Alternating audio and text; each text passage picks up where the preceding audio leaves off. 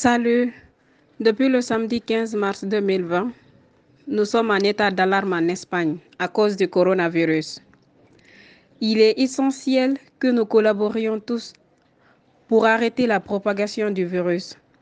Veillez suivre les conseils de la santé et des autorités du pays. Ne pas sortir dans les rues. Il est obligatoire sous peine d'amende ou d'arrestation de partir s'il n'est pas justifié. Lavez-vous les mains fréquemment. Si vous toussez ou éternuez, couvrez votre bouche. Évitez de toucher votre bouche et vos yeux. Gardez les mains parfaitement propres. Les visites au plancher sont entièrement interdites. Si vous présentez des symptômes de fièvre, de toux ou de problèmes respiratoires, il est important de ne pas aller au centre de santé ou à l'hôpital.